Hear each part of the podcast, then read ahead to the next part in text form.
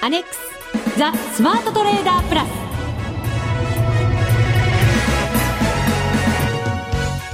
こんにちは内田まさです。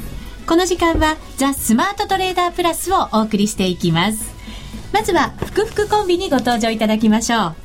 国際テクニカルアナリスト福永博之さん。こんにちは。よろしくお願いします。そしてマネックス証券の福島正さんです、はい、こんにちは。よろしくお願いします。よろしくお願いいたします。お願いします。さあ FX ダービーがスタートしまして2週間経ちました、はい、早いですね。早いですね。本当始まるとあっという間ですよこの1か月は。本当です。うん。ただまだ残すところねまだ半分ですから、そうです。はい。半分しか来てません。半分しか残ってない。そんなご意見も声も聞こえますけれどもあそれ私の心の声ですか？なんか内田さんだいぶテンション高いですね。相変わらず。そうですね。始まりますとね。本当そうですよね、えー、トレードとは比例しなく。比例しなくっていうのはどういうことなんでしょうか。ちょっと聞いてる皆さんもよくわからないような。そうですか、まあ、後ほどのコーナーでよくわかると思いますその辺は。はい、はい、後からご紹介させていただきましょう。さて今日はですねえっ、ー、とブログに質問をいただきましたので、はい、ちょっとご紹介しますね。ミスターキティさんからいただきました。いつもありがとうございます。一つ福永さんに質問があるのですが。何でございましょう、うん。はい、番組では最後までにこやかで爽やかな雰囲気を崩されることはありませんそれは福島さんの間違いなんじゃないですか。両方ね。両方そうだと思いますよ。お気遣いいただきましてありがとうございます。はい。番組では楽しく作ろうと考えておられると思うのですが、他の仕事などでストレスを感じることもあると思います。本当に気遣っていただいてますね。でもその番組ではそんな素振りも見せませんよと。あ、そんなこと書いてあるんですか？書いてありますよ本当に。はい。でその心を平常心に保つ術を教えてほしいということなんですよ。おお、難しいですね。Yeah. 難しいですか？難しいです、ね、いつもやられていることですよ、はい、いやいつも。あのですね平常心っていうのは意識して作るもんじゃないっていうのはまず一つあると思いますね。自然体ですか？だと思いますね、はい、あのー、まあいろいろお気遣いいただきましたけどあんまりあの私 B 型なので こう言うと B 型の他の方に怒られるかもしれませんが あのストレスはあまり感じない方かもしれないですね。もともとはい。であのトレードなんかもし仮にやるとしたら楽しくやるっていうことはすごく重要なんじゃないでしょうかね楽しく、うん、あのまあ誰とは言いませんが、いやいややっているとですね、テンションが上がったり下がったり、まあ、いやいやとは限りませんけどね。私はいつも高いですよ。あ、テンション高いですね。えー、楽しくやってますから、はい、楽しくやってますもんね。負けても負けても負けても楽しいんですよね。あともう一つはですね、はい、これあの、やっぱり知識を身につけることじゃないかなと思うんですね。あの、トレードやるときにこういう状況になっても、例えばその何かしら根拠があるとか、えー、だから大丈夫なんだとかですね、思い込みとか、あるいは、まあ、あのえー、まあ、その、なんでしょうね、自分の勝手な、あの理屈をつけるのではなくてですね、えー、いろいろちゃんとデータに基づいたとか、そういったものがあれば、うん、まあ、基本そのか、えー、価格の変動なんか起こったとしてもですね、まあ、そこをまた、こう、自分の思った通り動くだろうとい。うようなことが考えられますので、はい、まあ、そういう意味ではやはり、あの知識っていうのも、そういう平常心を保つためにはですね、すごく重要なんじゃないかなというふうには思いますけどね。なるほど。まずは楽しくやること、はい、そして知識を身につけること。はい、なんか福永さんってあの別に番組だけじゃなくて番組以外もほとんどかこのような形で変わらないじゃないですか。そうなんです、ね、楽しい感じで平常心保って。ドキブラックなんですか いやだからもう普段からこう自信に満ち溢れてるからって。反撃しないでくださいよ私に。いじめないでください、ね、真実の福永さんはねやっぱりちらほら出していかないといけないかなと思って。そんなことないじゃない。福島さん優しいな。今日はなんか内田さんにやられそうだな。とんでもございません。はい。え福島さんは何型なんですか？あ僕はもう、まあ、このまんま A 型ですね。そうなんですね、えー、じゃあ A 型と B 型なんですね。ね内田私 A 型ですよ。福島さんと一緒の A 型で。おかしいな。さんだけ B 型でございます。あそうですか。はい、はい、ストレス感じる方感じない方どうなんでしょうね。はい。それでは番組進めてまいりましょう。この番組を盛り上げていただくのはリスナーの皆様です。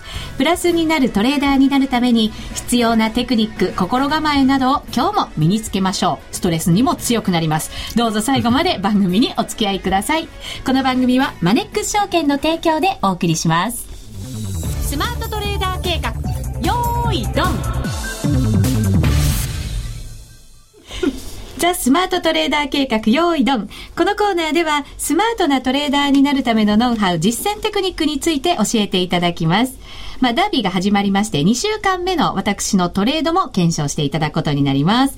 福様、はいよろしくお願いいたします。お願い。さて、えー、番組では、番組のホームページにですね、私の売買についても書き加えましたチャートがアップされていますので、ぜひご覧いただける方は、合わせてご覧いただけると、よりわかりやすいと思います。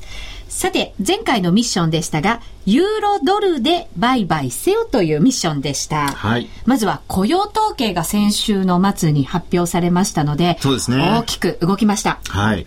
えー、まあ、雇用統計、結果はですね、あのー、失業率の方は変わらなかったんですけれども、えー、雇用者数の方が、まあ、横ばいと。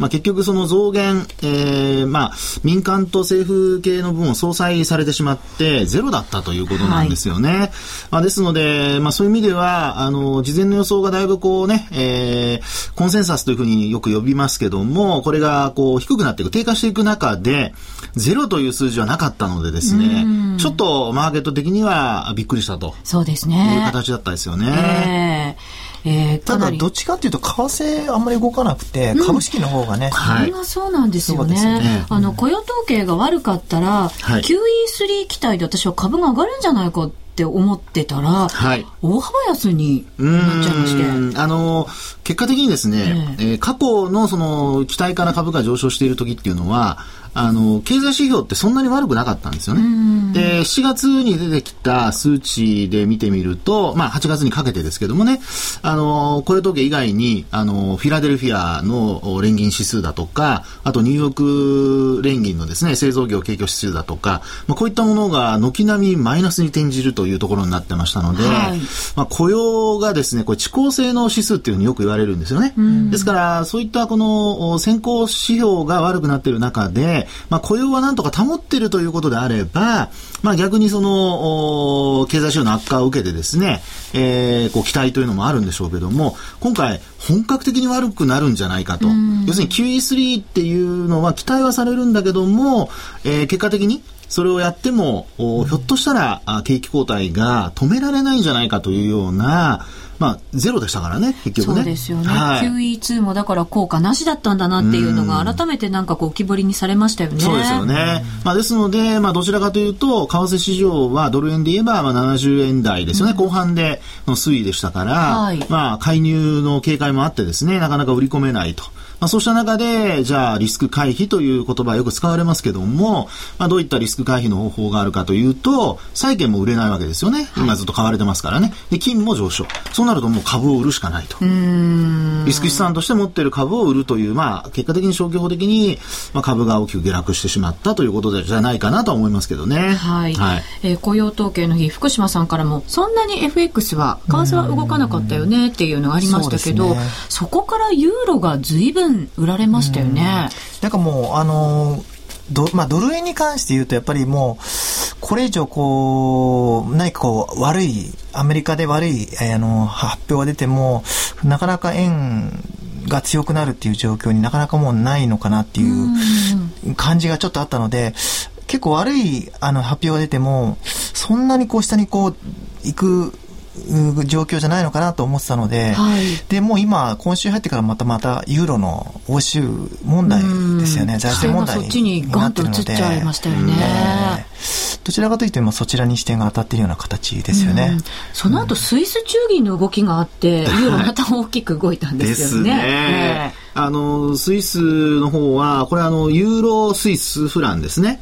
で、これ1.2スイスフランに、まあ、あの、上限というかですね、設けて、まあ、これよりも、要はスイスフラン高になった場合には、無制限に介入するという形でのその話がこう出たわけですね、果たしてそんなことができるのかし続けられるんだろうかっていう疑問はありますけどね。ですね。まあ、日本の場合にはですねこれやっぱなかなか難しいんですけども、まあ、一つあの日経新聞なんかのですね記事をちょっと見てみますとね、はい、あのまあ、今の内田さんの話にありますように本当にそれできるのかっていう話なんですがこれあの売買高のシェアっていうのがですね実は世界の通貨のシェアっていうのがありまして、はい、でスイスフランって大体何パーセントぐらいだと思いますか？えー、パーセントはわからないけど、4番目ぐらいに流通量が多いんじゃないんですか？うん、そうですね。で、実際にですね、パーセントで見ると、これ日経ですけども、あの、6.4%ぐらいって言われてるんですよね。6.4%。はい。はい。で、一方で、日本はどのぐらいだと思いますか？日本はそれよりも多いんですよ。はい。うん、20ぐらい。いいとこ言ってますね。19%。おおいい感だな。まあ1番、2番はですね、あの、皆さんお分かりのように、まあドルとユーロということになるわけですけども、まあそうした中で日本円と、それからスイスフラン、うん、こうやってこの売買高のシェアを見てみると、全世界の通貨の中で日本円の占める割合って19%もあると。うそうするとですね、まああの、スイスフランはその3分の1ですよね、およそね、6%ちょっとですから、そうなると、スイスフランを、そのスイスの中央銀行が、まあ、一手でやるというのと、これ、その3倍以上のところをですね、日本、中央、まあ、日銀がですね、介入やると、はい、いうことになるとですね、これ、それだけの力が必要になりますよね。そうですよね。財力も必要になりますね。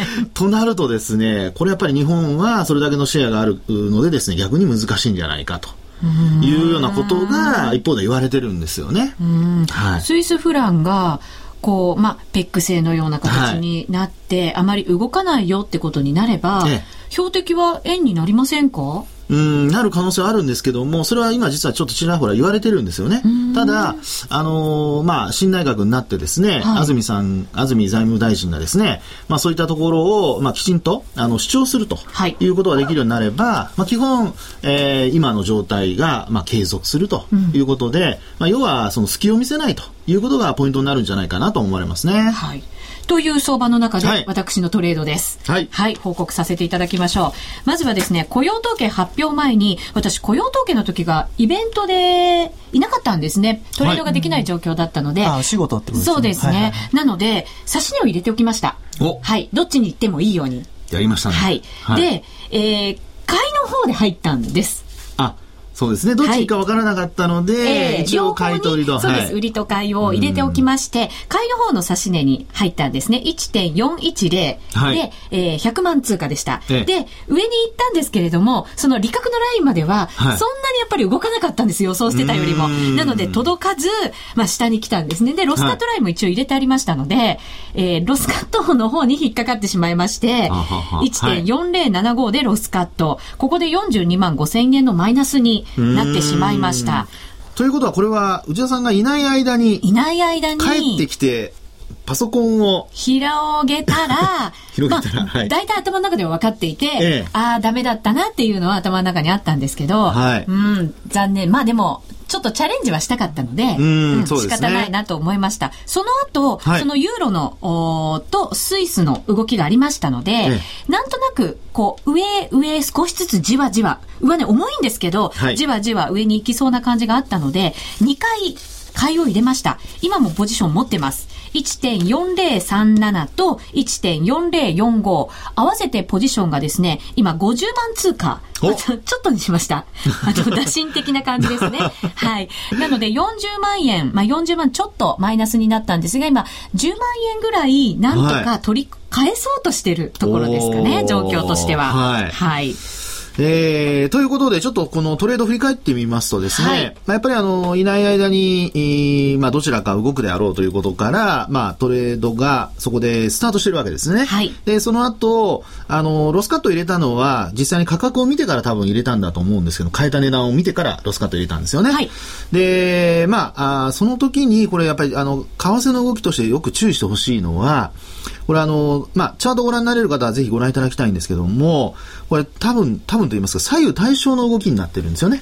あ、上げた時と下げた時は。はい。はい、ですので、こう、急激に、このボリンジャーバンドを見てもわかるんですが、急激に広がって動いた場合には、まあ、その、上昇が止まった時、特にあの、ボリンジャーバンドのプラス2シグマの内側に入ってきて伸びなくなった時ですね。はい。こういう時っていうのは、あの、元に戻ってくる傾向が結構あるので、まあ、そういう意味ではですね、やっぱりちょっと高めに、あの、ロスカット、あるいは利益確定売りを入れておくと。はい。要するに損切りを常に入れるのではなくて、まあ、やはり利益確定も、ちょっと頭に入れておく必要があるんじゃないかなというふうには思いますね。ですから、急上昇の後には急落もあり得るということで、はい、あの V 字型に動くことがよくありますので、これ下落して上がる時もそうですね。で今回のスイスフランに関しては、これはもうあの1.2っていうようなあの特定の数値がありましたから、はい、落ちた後は戻ってこないという形になるんですけども、まあ、そういうところからですね、あのー、まあ、値動きをちょっと判断して、で、ロスカットとか利確のラインを入れておくといいのではないかなと。ですから、今見ていただくと同じように買いから入っているにもかかわらず、まあ、一応プラスなわけですよね。はい。となると、まあ、やはりトレンド的には、まあ、上に向いているということで、えー、まあ、期間もにももちろんよるんですが、あの、見方としては、あの、ロスカットという損失を確定させるということだけではなく、今回のケースで言うと、せっかく上がったんですから、まあ、どっかで利確をするというのもね、あの、考えておいていただくと、良かったんじゃないかなと。見方としてはいいですよね。上下どっちに行っていくかっていうことで、セットしておいたっていうことですからね。うん、はい。福島さんいかがでしょう？うん、ちょっと今回、その、あの、お仕事で、指し値勝負っていうことなんですけど、はい、まあ、ちょっとこのイベントリスクのところで差し値勝負って結構難しいのかなっていうふうに、あの、まあ、もともと持っていて、それに対する決済であれば、っていうのあるんですけど、はい、なので、まあ、無理してそこで 勝負じゃなくてもいいのかなっていうふうに、あの、少し思思いました。確かにそうですよね。うん、はい。そんな冒険をね、賭けをしなくても、まあ、もちろん良かったわけですよ。ね。そうなんです。まあまあまあ、そこからです。そこはね、うん、やっぱり番組上、うん、はい、そこでトレードした方が盛り上がりますからね。はい、うん、そうなんですよね。やっぱり盛り上げとかないと。仕事根性が出てますね。はい、そうですか。まあ、でもどうせやるんでしたらね、100じゃなくて300で、利確をね、はっきりこう、ポイントとして上げとくと。目の前にないのに、ええ、怖いこと言いますね。なんかけしかけられてますけど。はい、どうせやるならそのぐらいチャレンジしてほしいなという気がしますね。リスナーの皆さんも乗っちゃダメですよ。はい、気をつけてください。はい、ということで、今週の評価、福島さん、お願いします。今週難しいですね。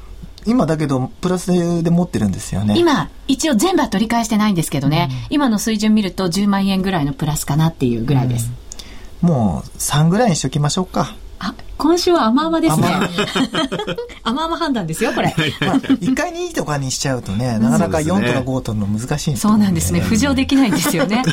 じゃあそういう期待感も込めて、ね、という評価ですね、はい、ありがとうございます。以上、スマートトレーダー計画、用意ドンでした。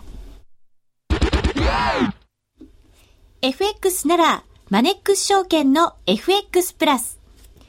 現在、FX のサービスを提供している会社、世の中にたくさんありますよね。そんな中、マネックス証券の FX 講座が堅調に増えていると聞いています。なぜたくさんある会社の中でマネックス証券が FX トレーダーに選ばれるのか、私なりに検証してみました。まずは取引コストについて、取引コストといえば、取引手数料とスプレッド。マネックス証券では、もちろん取引手数料は無料。米ドル円のスプレッドは原則2銭と低コスト。しかも、1銭通貨単位から取引できるため、初心者の方にも優しいです。気になる取引ツールはとても使いやすく、投資情報も満載で、携帯電話やスマートフォンからの取引機能も充実。もう言うことありませんね。さらに皆さんに朗報。今なら、新規講座開設最大23,200円プレゼントキャンペーン実施中。FX を始めるなら、マネックス証券がおすすめです。講座開設のお申し込みは、パソコンや携帯電話から、マネックス証券で検索。今すぐお申し込みを。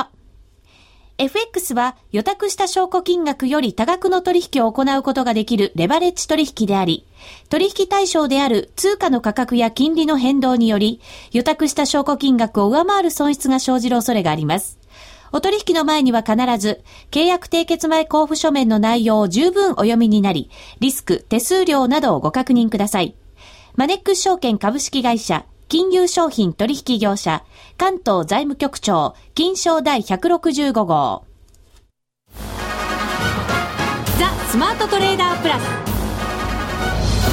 今週のハイライト。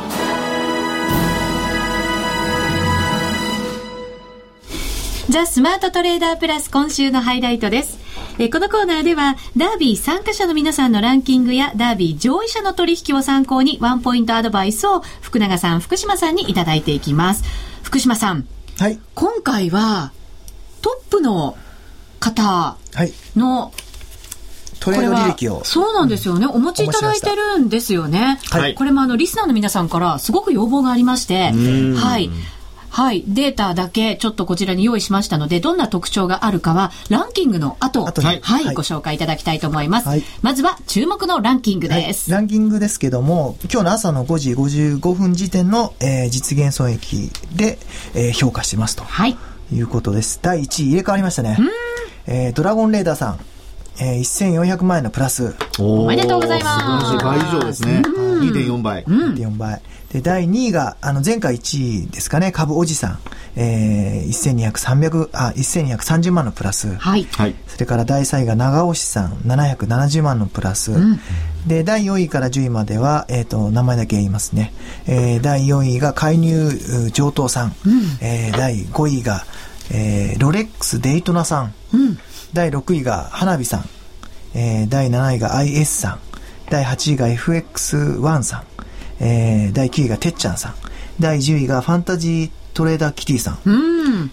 えっと、ファンタジートレーダーキティさんが560万円のプラスで第10位ですね。皆さん素晴らしい結果です。お疲れ様でした。はい、お疲れ様です。はい。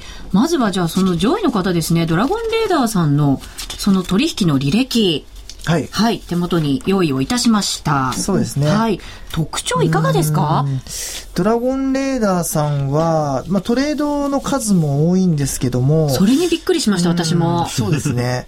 あの、まあ、8月25日スタートして、もうずっと8月25日からもう、あの、随時やっているんですけども、えー、えー、と、まあ、まずあの、ミッションとはあんまり関係ない通貨ペアも、あの、まあ、多分チャンスだと思った通貨ペアを随時うまく。動いてるもの、うん、そうですね。オージーだったり、スイスフランだったりしますね。やってますね。えー、で、こういうのが、オージーとか、まあ、スイスフランがやっぱりボラティリティがあるので、スイスフランであったりとか、あと面白いのが、あの、カナダドル円ですね。とかやってます。あとユーロ円も、えー、やってますと。はい。で、えっ、ー、と、一番、えー、トレードで儲けていたのが、やっぱり一昨日の、そのスイスフラン円で、えー、えー、1日で8円動いた日、あったと思うんですけども、そこで、えー、約1000万円近く、こう、設けてますと。で、その時のトレードの仕方が、えー、やっぱりこう、ちょうど、えー、その発表がある前ぐらいはだいたい97円弱ぐらいだったんですかね。で、96円台で、えー、売り立てをして、うん、えー、これがまたいいところで買い戻してるんですけども、うん、えー、90円台の後半で、えー、買い戻してると。うん、で、そこで約1000万円弱の儲けを出してると。いうところが、えー、一番特徴ですね。あとは、トレードいろいろやってるんですけども、ほとんどプラスで終わっていて、2回ぐらいですかね、はい、マイナスっていうそうですよね、えー、マイナスになったのが、損切りが少ないんですよ。少ないんですよね。でトレード時間も、まあ朝やったり、えー、夜中11時頃やったり、7時頃やったり、9時頃やったりって、まあおそらくそのタイミングタイミングを見ていいと思ったところでトレードされてるんだろうなっていうところが特徴ですかね。結構こう買ったものをすぐにまたその直後に買い足してっていう、うん、なんか機敏な動きもしてますよね。はい、うん、本当そうですね。はい。福永さん見ていただいて。そうですね。ええ、あのー、案外ですね、えー、まあ今回のようにこの利益が大きく出ているので、レバレッジをこうとことん効かせてるのかなというふうに思ったら、実は違っていてですね、え、結構その、まあ単位を細かく、分けて売買されてる感じなんですよね。はい。えー、で、同じ時間帯にですね、あのー、まあ、単位をこう小さいものが何回も重なったりだとか、まあそういうふうにこうトレードされてますので、まあエントリーのタイミング、先ほどお話あったように、あのー、まあマイナスが少ないということでしたよね、損切りがね。ということは、エントリーをしたときに、その自分が買うか売るかを決めて、その方向が合ってたら、またポジションをちょっと積みますというような、まあそんな状況のトレードされているんじゃないかなと。ですから、結果的に、あの、まあ、思った方向に動いてくれれば、あの、ポジションも大きくなっている分ですね、はい、えー、利益幅も膨らむという形でですね、うん、えー、まあ、それが、あの、証拠金が増えていくことによって、どんどんそういうのが活用できるという形になってるんじゃないかなと思いますね。そうですね。私なんか1回に100万通貨ポンって入ったりするんですけど、全然違ってこう10万通貨ずつを積み上げたりとかっていう、はい、そうですね。結構本当きめ細やかな、はい、ね、トレードされてるのとってもなんか勉強になりましたね。そうですね。ですから、あの、まあ、えー、確かにそのミッションと違う通貨ではあるにせよですね、えー、それぞれの通貨の特徴、まあそういう動きに乗っかって、はい、えー、売買をやっていると。まあこれが、あの、多分、今後皆さんがやる上でも参考になるんじゃないかなと思いますね。はい、皆さんも参考にしてください。さあ、一応私の順位も伺っておきましょうか。いい一応じゃなくて、やはりね、リスナーの皆さんが一番。もう一番。そんなことないと思います気になってると思います。自分自身の戦いですからね。自分自身ですか？結構探すのが大変だったんですけどあら。まあ、後ろの方であることは間違いないですね。これね。はい。そうなんですね。えー、はい。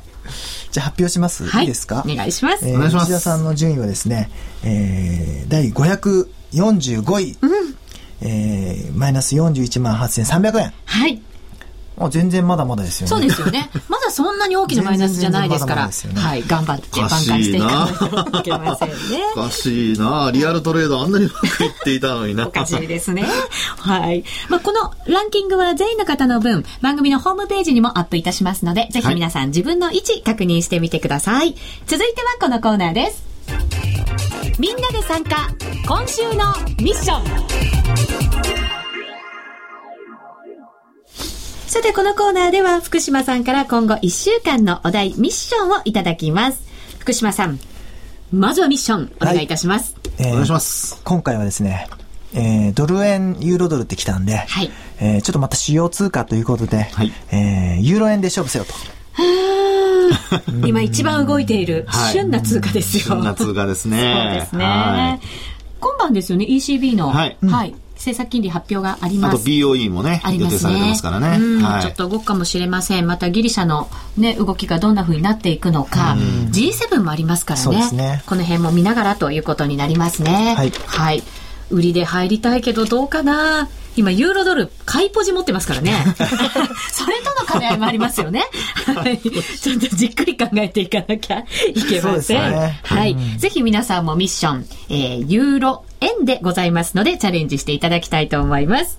さあ、そしてマネックス証券からのお知らせです、福島さん。はい、もう、あのー、毎回毎回ちょっと FX の、えー、話ばっかりなんですけども、はい、えー、今回も FX の話で、うん、えー、まあ今あのスプレッドキャンペーンであったりとか、FX、まあデビューキャンペーンとかやってるんですけども、一応今 FX のスプレッド縮小キャンペーンっていうのは今週でおしまいなんですけども、終わっちゃうんですね。えー、まあドル円がやっぱり一銭でやっていて、はい、で実はもう来週、なんですけども、まだホームページにアップしてないんですけども、何かしらの通貨ペアで、うん、えー、スプレッド縮小キャンペーンをやろうと思ってます。お継続、通貨は変わるけれども、変わる。かもしれないけど、何かしら継続。うん、うん、でやっぱりね、米ドル円がどうなのかなってすごいあの考えて、えー、縮小キャンペーンに入れた方がいいのかなとか、すごいこう、社内でも議論していて、まあちょっとそこが一番こう焦点にななっているのかなと。今じゃあ議論の最中なんですね。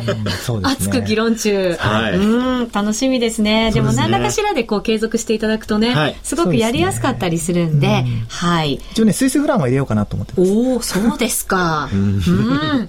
まだこの通貨ペアやったことないんだよねっていう方もいるかもしれませんから、そ、ね,、れを機会にチャレンジしてもらえるといいかもしれませんね。はいはい、そうですね。はい。ぜひ詳しくは今後のマネックス証券のホームページご注目ください。以上みんなで参加今週のミッションでした。さて、あっという間に番組もお別れのお時間が近づいてきました。ダービー始まって2週間です。まだまだ残りありますので、えー、これから参加したいよという方は、はい、マネックス証券のホームページ、またはラジオ日経のホームページからエントリーしてください。皆さんの参加、まだまだお待ちしています。ということで、ここまでのお相手は、福島正と、福永博之と、内田まさみでお送りしました。それでは皆さん、また来週この番組はマネックス証券の提供でお送りしました。